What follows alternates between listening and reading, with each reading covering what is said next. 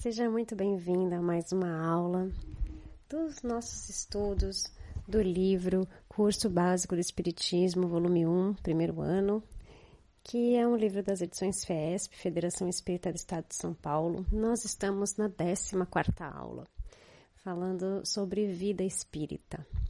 E nós temos é, agora o primeiro título, que é a escolha das provas. No estado errante, antes da nova existência corpórea, o espírito tem consciência e previsão do que lhe vai acontecer durante a vida. Ele mesmo escolhe o gênero de provas que deseja sofrer. Nisto consiste o seu livre-arbítrio. Livro dos Espíritos, pergunta 258. Possuindo a liberdade de escolha, o espírito é responsável pelos seus atos assim como das consequências que lhe advierem. Nada lhe estorva o futuro, e mesmo que venha sucumbir às provas escolhidas, ainda lhe resta uma consolação, a de que nem tudo se acabou para ele, pois Deus, na sua bondade, permite sempre recomeçar o que foi mal feito. O espírito sabe que, escolhendo determinado caminho, terá de passar por determinado gênero de lutas, e sabe de que natureza são as vicissitudes que irá, que irá encontrar. Mas não sabe quais os acontecimentos o aguardam. Os detalhes nascem das circunstâncias e da força das coisas. Só os grandes acontecimentos que influem no destino estão previstos. Livro dos Espíritos, pergunta 259. Nem sempre, porém, o espírito faz a sua escolha imediatamente após a morte, pois muitos, ainda atrasados, julgam que suas penas têm um caráter eterno. Por outro lado, ele pode ainda fazer sua escolha durante a vida corporal, pois um desejo intenso pode influir no seu futuro. Tudo depende da sua intenção. Isso é possível, pois que o espírito, embora encarnado, tem sempre os momentos em que se liberta da matéria. Geralmente, o espírito escolhe as provas que lhe podem servir de expiação, segundo a natureza de suas faltas, assim como aquelas que podem contribuir para o seu adiantamento. Uns podem impor-se uma vida de misérias e privações, para tentar suportá-la com coragem, outros experimentar as tentações da fortuna e do poder, bem mais perigosas pelo abuso e o mau emprego que lhes pode dar, e pelas más paixões que desenvolvem. Outros, enfim, querem ser provados nas lutas que terão de sustentar no contato com o vício. Livro dos Espíritos, pergunta 264. Pode acontecer de, por vezes, o espírito enganar-se quanto à eficácia da prova que escolher. Pode escolher uma que esteja acima de suas forças e então sucumbe. Pode também escolher uma que não lhe dê proveito algum, como um gênero de vida ociosa e inútil. Mas, nesse caso, voltando ao mundo dos espíritos, percebe que nada ganhou e pede para recuperar o tempo perdido. Livro dos Espíritos, pergunta 269. Parece evidente o fato de o espírito geralmente escolher as provas mais fáceis de ser vencidas. No entanto, isso não ocorre, pois na vida espiritual ele compara os prazeres fugitivos e grosseiros com a felicidade inalterável que entrevê. Então, que lhe importam alguns sofrimentos passageiros. Livro dos Espíritos, pergunta 266. É assim que, quando desencarnado, prefere provas mais rudes e suscetíveis de apressar o seu progresso. Um espírito inexperiente, simples e ignorante, não pode escolher uma existência com pleno conhecimento de causa e ser responsável por essa escolha. Entretanto, à medida que vai evoluindo e que o seu livre-arbítrio se desenvolve, tornando-se senhor de si, passa a tomar decisões por si mesmo. Porém, se não aceitar os conselhos dos bons espíritos, poderá cair em deslizes, comprometendo o seu processo evolutivo. Algumas provas podem ser impostas em vez de serem escolhidas espontaneamente. Isto, porém, acontece apenas com espíritos inferiores, que revelam-se refratários às orientações dos bons espíritos, assim como no caso de expiação de faltas, o que obviamente auxiliará o seu progresso. Então, eu comentei em algumas aulas aí que passaram, é, não me lembro o número da aula, que acontecia isso, né? Que nem todas as pessoas têm esse livre-arbítrio de escolher o que vai passar, de escolher as suas provas para sua evolução, né? Porque alguns espíritos errantes, né? É, são espíritos inferiores e que cometeram tantos erros quanto é, perderam o seu livre-arbítrio de poder escolher as suas provas. Então, eles terão as suas provas impostas, né? É, e aqueles que podem passar por provas, quando nós estamos num plano superior, né, nós vemos as coisas de uma forma diferente. Então a gente não quer é, facilitar para a gente mesmo. Né? Nós queremos vir para a Terra e, e superar essas barreiras, né? E aprender com novas provas. Então, nós mesmos colocamos essas provas para nós. Né? E daí aqui a gente fala, meu Deus, por que, que eu escolhi isso? Né? Porque lá nós temos uma outra consciência, né? Graças a Deus, uma consciência mais limpa, né? E a consciência do que nós fizemos e como nós podemos reaver tudo isso. Então, Deus nos dá essa consciência para que a gente consiga evoluir de forma mais rápida. É, a segunda parte da nossa aula tem o tema Relações de além-túmulo e Relações simpáticas e antipáticas. No mundo espiritual, da mesma maneira que no plano material, os espíritos se reúnem em associações classes, sociedades, conjugando interesses semelhantes entre os indivíduos, juntam-se no espaço em aglomerados afins com o seu pensamento, de modo a continuar o mesmo gênero de vida que procuravam quando encarnados. Porém, nem todos os espíritos têm acesso reciprocamente uns juntos aos outros. Os bons vão por toda parte e é necessário que assim seja, para que possam exercer a sua influência sobre os maus. Mas as regiões habitadas pelos bons são interditadas aos imperfeitos, a fim de que não levem a elas o distúrbio das más paixões. Livro dos Espíritos, pergunta 279. Os espíritos têm uns sobre os outros a autoridade correspondente ao grau de superioridade que hajam alcançado. Porém, essa autoridade não se refere aos valores terrenos, mas sim a uma ascendência moral irresistível. As posições de destaque ocupadas no mundo material, o poder, a autoridade não conferem nenhuma supremacia ao homem no mundo dos espíritos. O maior na terra pode estar na última classe entre os espíritos, enquanto que seu servidor estará na primeira. Jesus não disse: Quem se humilhar será exaltado, e quem se exaltar será humilhado? Livro dos Espíritos, pergunta 275a.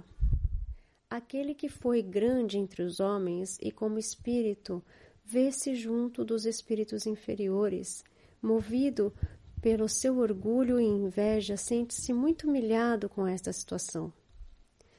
Os espíritos comunicam-se entre si. Eles se veem e se compreendem. A palavra é imaterial. É o reflexo da faculdade espiritual. O fluido universal estabelece entre eles uma comunicação constante. É o veículo de transmissão do pensamento, como o ar é o veículo do som uma espécie de telégrafo universal que liga todos os mundos, permitindo aos espíritos corresponderem-se de um mundo a outro. Livro dos Espíritos, pergunta 282. Não podem dissimular reciprocamente seus pensamentos, nem esconder-se um dos outros, pois para eles tudo permanece descoberto, principalmente quando são perfeitos. A linguagem entre os espíritos é, portanto, a linguagem do pensamento, e não necessariamente a linguagem material articulada. Os espíritos reconhecem-se e constatam sua individualidade pelo perispírito, que os torna seres distintos uns para os outros, como os corpos entre os homens. Livro dos Espíritos, pergunta 284. Desta maneira, reconhecem aqueles que foram seus filhos, pais, amigos ou inimigos quando encarnados. Geralmente, ao desencarnar, a alma vê os parentes e amigos que a precederem no mundo dos espíritos, os quais felicitam-na como no regresso de uma viagem. A alma do justo é recebida como um irmão bem amado e longamente esperado. A do mal é recebida com natural reserva. Pode continuar a existir no mundo dos espíritos a afeição que dois seres se consagravam no mundo material, desde que originada da verdadeira simpatia. Se, no entanto, esta afeição nasceu principalmente de causas de ordem física, a afeição desaparece com a causa. As afeições entre os espíritos são mais sólidas e duráveis que na terra, porque não se acham subordinadas aos caprichos dos interesses materiais e do amor próprio, Livro dos Espíritos, pergunta 297. A teoria das metades eternas é uma expressão usada até mesmo na linguagem vulgar e que não deve ser tomada ao pé da letra. Não existe união predestinada desde a origem. A simpatia que atrai um espírito para o outro é o resultado da perfeita concordância de suas tendências, de seus instintos. Se um devesse completar o outro, perderia a sua individualidade. Livro dos Espíritos, pergunta 301. Então, existem algumas pessoas que são mais simpáticas a nós e mais antipáticas a nós, né? É, por causa das nossas energias, né? Ele fala aqui no final, né? É resultado da perfeita concordância das tendências, dos seus instintos, né? Então, não existe a metade da laranja, né? Mas existe a simpatia né? entre os, os dois espíritos, ou dois ou mais espíritos, né? Por isso, às vezes, a gente ouve tanto dizer né, que a pessoa busca a tampa da panela, a metade da laranja, a pessoa que completa, a alma gêmea, né? E na espiritualidade a gente sabe que não existe isso, né? É, existem pessoas que são afins, espíritos afins, né, que precisam ou não se reencontrar ou se encontrar, né, por uma missão de vida, por uma prova. Então, é, isso faz com que a gente preserve a nossa individualidade, porque nós não precisamos que alguém nos complete, nós somos seres completos. E a terceira parte dessa aula fala de reconciliar-se com os seus adversários. Reconcilia-te sem demora com o teu adversário, enquanto estás a caminho com ele, porque para que não suceda que ele te entregue ao juiz e que o juiz te entregue ao seu ministro e sejas mandado para a cadeia. Em verdade vos digo que não sairás de lá enquanto não pagares o último ceitil. Ceitil era a moeda portuguesa antiga, de valor muito pequeno, que hoje a gente falaria centavo, né? Vários são os motivos para ter indulgência com os inimigos. Primeiramente, porque o perdão tem o efeito moral de libertar os seres que permanecem, por vezes, longo tempo imantados um ao outro pelo sentimento de ódio e vingança. Perdoar consiste em fazer uma concessão por amor, o que demonstra a verdadeira grandeza de alma, uma, um verdadeiro gesto de caridade moral. Em seguida, aqueles aos quais se fez algum mal neste mundo podem, segundo sua condição, experimentar dois tipos de sentimentos. Se são bons, perdoam. Se são maus, podem conservar o ressentimento e, por vezes, perseguir até numa outra existência. Os espíritos bons, quando na espiritualidade compreendem o quanto as dissensões são desnecessárias e os motivos pueris diante dos valores eternos. Apenas os espíritos imperfeitos conservam uma espécie de animosidade até que se purifiquem. Livro dos Espíritos, pergunta 293. A morte, como se sabe, não nos livra dos nossos inimigos. Os espíritos vingativos perseguem com seu ódio, além da sepultura, aqueles que ainda são objeto de seu rancor. O espírito mau espera a quem quer mal que esteja encerrado em seu corpo, e assim menos livre, para mais facilmente o atormentar. Evangelho segundo o Espiritismo, capítulo 10, item 6. O algoz pode atingi-lo nos seus interesses mais recônditos, assim como nas suas mais caras afeições. Nisto consiste a causa da maioria dos casos de obsessão. Daí a necessidade de, com vistas à tranquilidade futura, reparar o mais cedo possível os males que se tenha praticado em relação ao próximo. Além disso, só se pode apaziguar esses espíritos vingativos com o bem, jamais com o mal.